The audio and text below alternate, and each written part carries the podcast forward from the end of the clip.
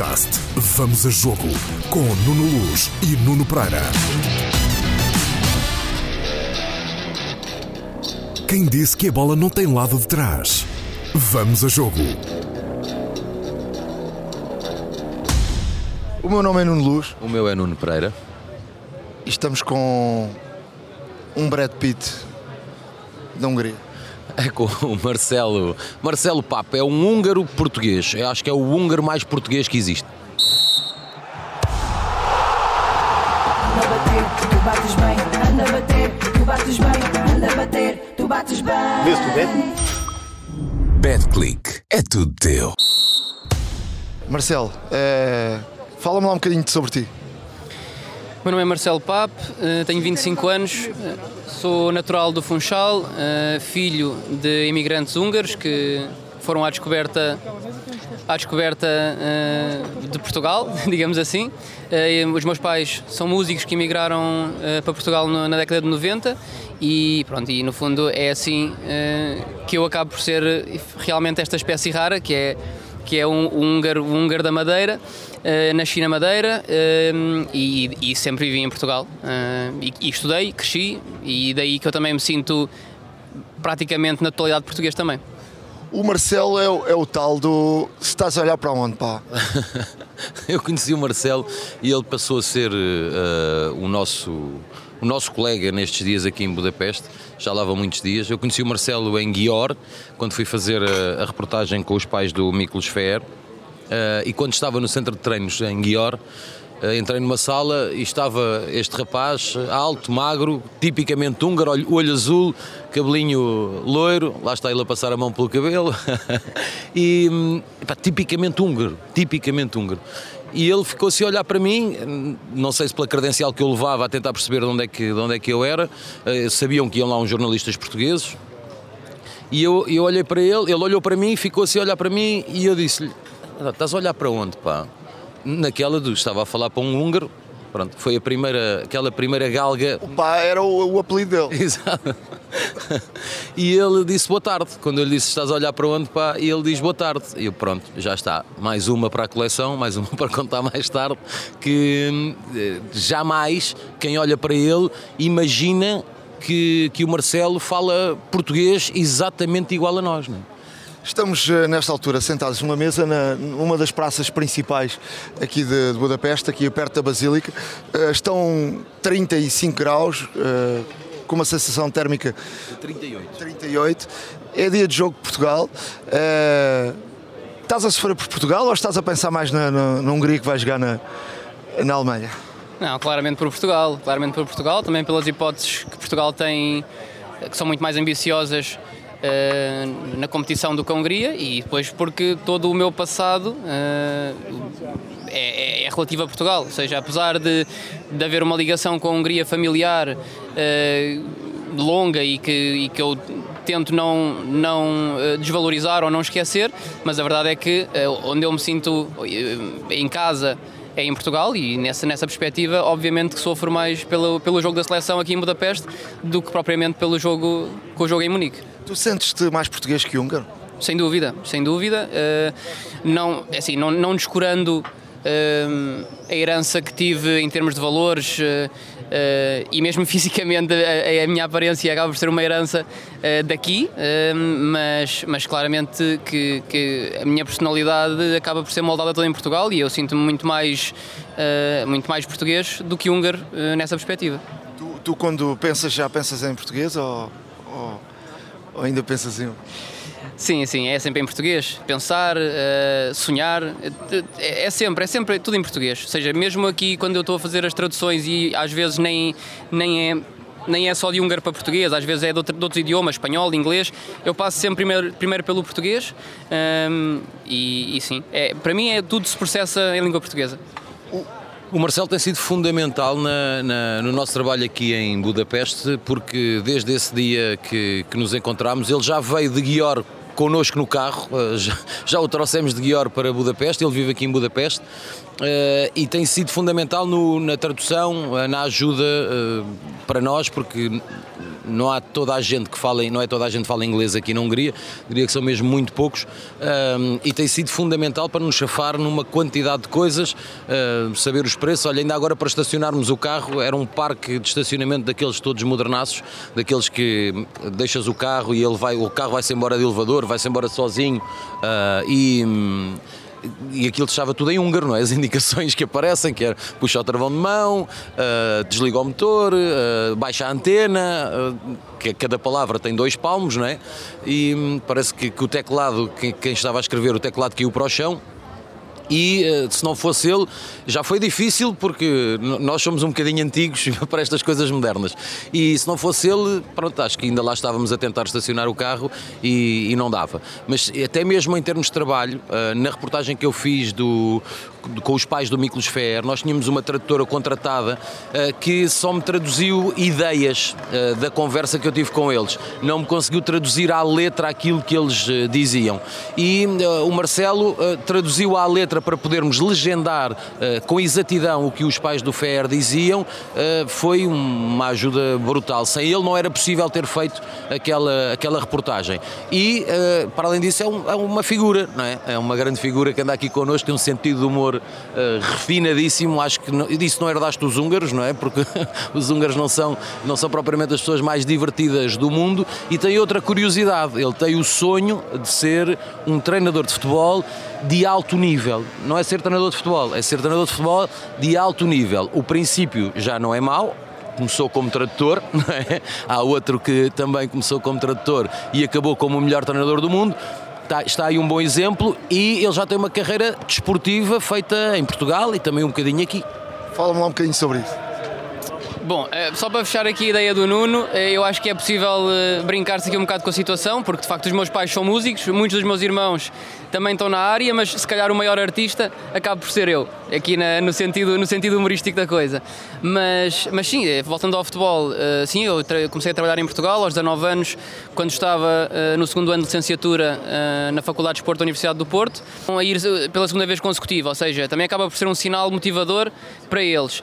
E agora enfim, a seleção também tem um jogador que já, que já joga num, num nível competitivo bastante elevado, no, no Dominic Soboslai, um, que, que, é, que é motivador para eles uh, e, e conseguem agora ver o campeonato europeu com outros olhos, eventualmente na perspectiva de terem mais jogadores a jogar num nível mais elevado.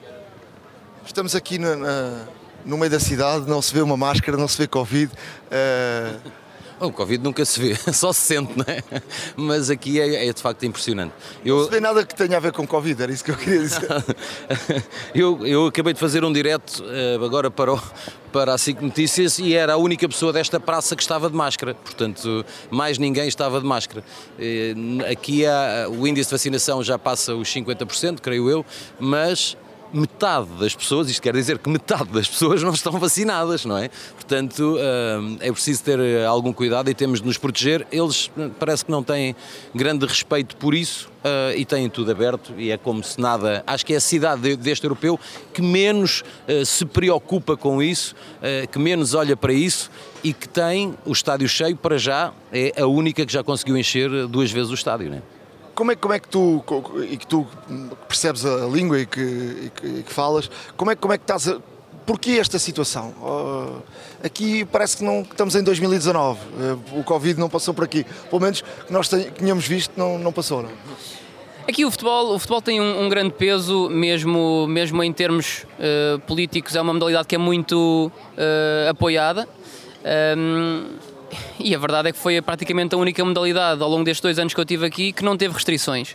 Eh, e esta opção aqui no europeu acaba por ir na mesma linha, ou seja, eh, aqui para terem uma ideia, a segunda vaga ehm, foi por volta de abril e passámos de terem, termos restrições muito sérias eh, e rigorosas uh, a meio de abril para na semana a seguir estar tudo aberto e eu, e eu penso que, que isso também terá sido por força de quererem ter uh, adeptos aqui, aqui no, no, europeu. Ou seja, acho, acho que esta abertura também foi muito motivada um, ehm, pela vontade de ter aqui jogos e, e ter aqui adeptos a assistir a jogos no europeu. O Marcelo é um bom exemplo para nós podermos falar um bocadinho da, da, língua húngara, que já há pouco dissemos que ele nos tem ajudado muito na, na língua húngara. E um, a língua húngara é, é, uma coisa que eu, eu não sabia, e quando viemos para cá tive de ler muita coisa sobre a Hungria e fiquei apaixonado por, por uma coisa que não sei o que é e que não entendo, não é? Sei dizer Kossonam, o Nuno diz qual é o seu nome, uh, que, é o, que, é o, dizer obrigado, e não sei dizer mais nada, é Chegadré, que é um, um brinde, não é? Uh, e não sei dizer mais nada em húngaro, mas é um fascínio que tenho pela complexidade desta língua que é uh, tão afastada da nossa, dizem que é a língua que até, o idioma que até o diabo tem respeito, veja-se a, a, complexidade desta, desta língua, uh, tem uma série de características uh, que, que o Marcelo nos pode dizer agora. Sim, na realidade o, húngaro é uma língua que não tem realmente nada a ver com nada, ou seja, creio que houve um estudo há alguns anos que relacionou o húngaro com o finlandês, mas penso que era mais pelo aspecto fonético e não tanto pela construção frásica ou pela semântica, acho que era, acho que era mesmo pelo aspecto fonético. É, é uma, é um país que teve muitas influências ao longo, ao longo da história um, e penso que daí, daí surge esta, não sei, esta, esta dificuldade de identificar traços comuns com outras línguas. É, é difícil, é difícil, é uma língua muito difícil, eles também têm muitos, os prefixos e os sufixos eh, alteram muito um, as palavras e, e, uma palavra com o mesmo étimo depois pode ir ter um significado num contexto frásico que é totalmente diferente do étimo um, e é complicado, é uma língua muito difícil de aprender, eu acho e aconselho que quem quiser aprender é logo, logo desde tenra idade, porque, porque senão é difícil, é mesmo uma língua muito complexa. Há uma palavra que tem uh, um conjunto grande de, de letras, não é? Tem 44 letras. A maior pa palavra uh, em húngaro uh, do, que, que eles têm tem 44 letras. Não é um murro no teclado, são dois murros bem assentes no teclado e mesmo assim não sei se ficam lá 44 letras no ecrã. Uh, e tem. Também, é, é uma apneia respiras antes, se não respiras antes de dizer aquela palavra, a meio, a meio uh, cais para o lado, não é? Porque não, não chegas ao fim nunca.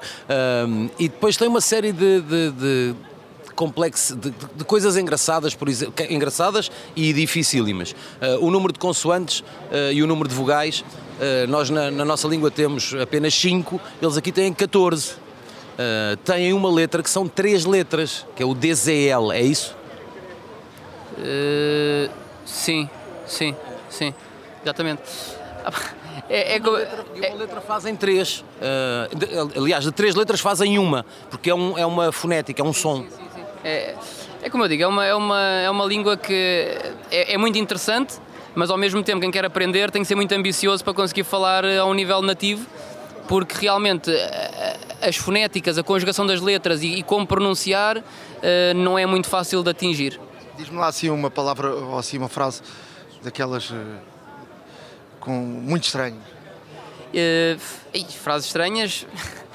para vocês são, são todas. todas, para vocês são todas. Uh, portanto, para lá de Kossonam, para lá de Kossonam, é, para mim é tudo, é tudo complicado. Não, mas é, um, é, é, mesmo difícil, é mesmo difícil. Eu conheço aqui alguns, algumas pessoas uh, portuguesas que já vivem aqui há alguns anos e, e muito poucas uh, se, se, aventuram uh, em tentar, em tentar uh, falar a língua. Mas diz-nos já lá algumas, só para, para, para, para quem esteja a ouvir perceber um bocadinho como é que é a fonética do húngaro. Hogyha szeretnétek, akkor én beszéltek egy kicsit magyarul veletek. Uh, ahogy mondtam, egy nagyon nehéz nyelv, uh, úgyhogy itt hagyom a kihívást, hogy aki szeretné, az próbálja meg megtanulni.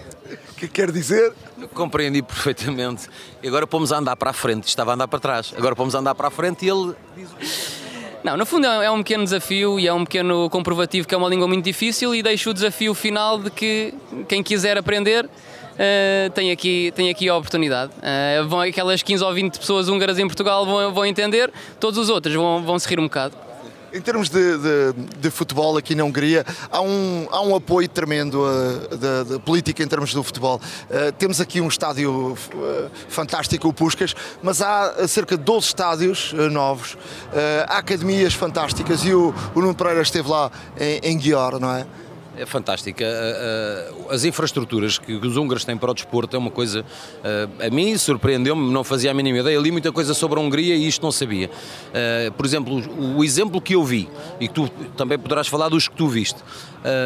O estádio do Guior, ou o centro desportivo, a academia do Guior, que é um clube que está na segunda divisão, já foi campeão há uns anos, já foi quatro vezes campeão, há 10 anos foi campeão nacional, hoje em dia está na, na segunda divisão. Era a equipa do Miklos Feer, que formou o Miklos Feer antes de ir para Portugal. Ah, e onde eu encontrei o Marcelo. Tem uma academia de futebol que é ah, melhor em Portugal, ah, melhor em Portugal só Benfica, Porto, Sporting e Braga.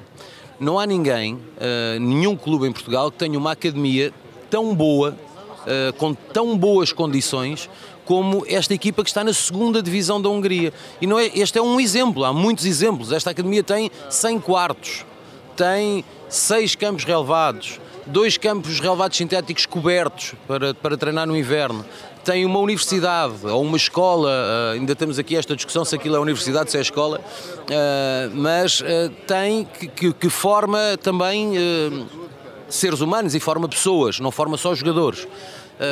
Tem uma quantidade de coisas, tem treinadores uh, que, que são contratados no estrangeiro para poderem vir dar um bocadinho mais de conhecimento ao húngaro que naturalmente não tem jeito para, para jogar futebol e isto não é depreciativo, é mesmo assim. Olhamos para a seleção húngara e para a portuguesa e percebemos que o português tem mais jeito para jogar a bola do que o húngaro. Olhamos para as seleções mais jovens e vemos que o menino português tem muito mais jeito que o menino húngaro para jogar futebol. Num país que que são.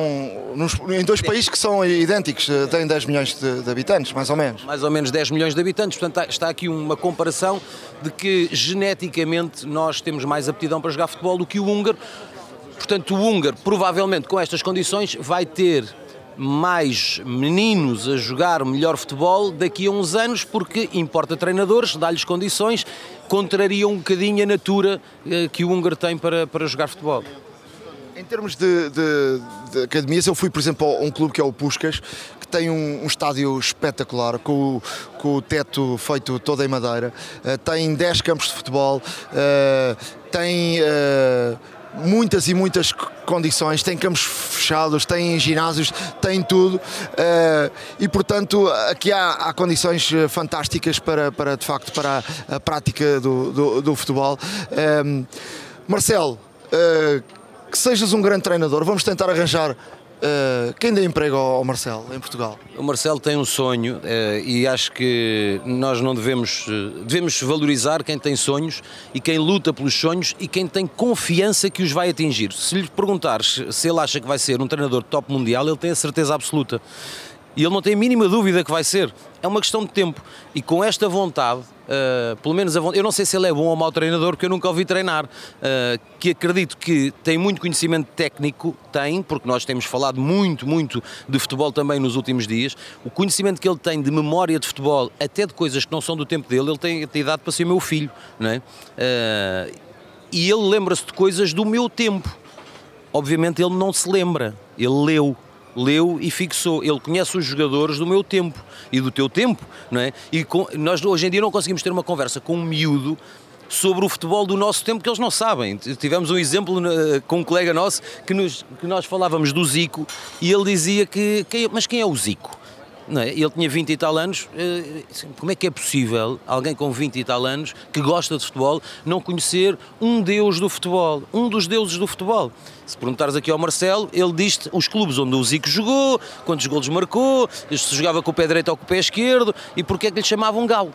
Não é? Nuno, vai lá fazer o direto. Tenho um direto agora, tenho mesmo, estão-me a chamar para o direto, tenho de ir a correr e é um direto para o primeiro jornal. Marcelo, toda a sorte do mundo, está bem?